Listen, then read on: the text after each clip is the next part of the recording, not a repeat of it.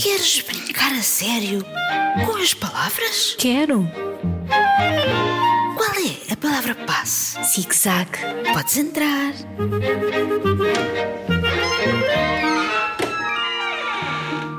Olá, Margarida. Olá, Isabel. No último desafio pedimos que procurassem palavras com as letras F, A e E e depois que usassem cinco num texto. Exato. E a Matilde, de 8 anos, enviou este texto. Na sexta-feira vou fazer uma festa. A minha mãe vai ajudar-me a fazer as decorações. Vai ser uma festa saudável e, para terminar a tarefa, vou preparar uma salada de alface e tomate. Hum, uma festa saudável, que boa ideia. Eu vou ler este texto do Diogo. Quando crescer, quer ser futebolista. Não quer ser defesa, preferia ser guarda-redes. É preciso fazer muitos treinos para ser eficaz. Muito bem, treinar ajuda mesmo muito. Tenho aqui mais um texto, posso ler? É da Jacinta, que tem 9 anos. O Frederico gosta muito de ver estafetas na televisão.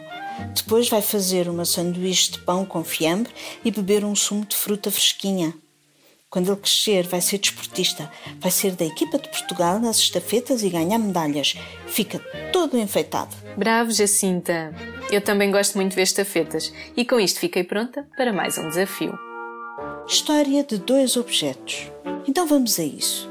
Desta vez, a ideia é escrever uma pequena história de dois objetos. Hum, Mas não são dois objetos quaisquer, pois não? Não, não.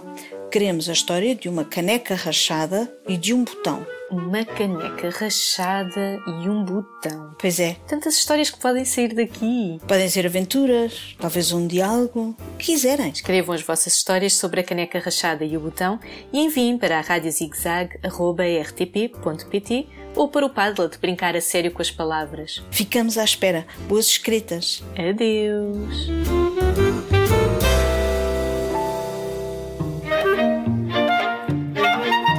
Podes voltar.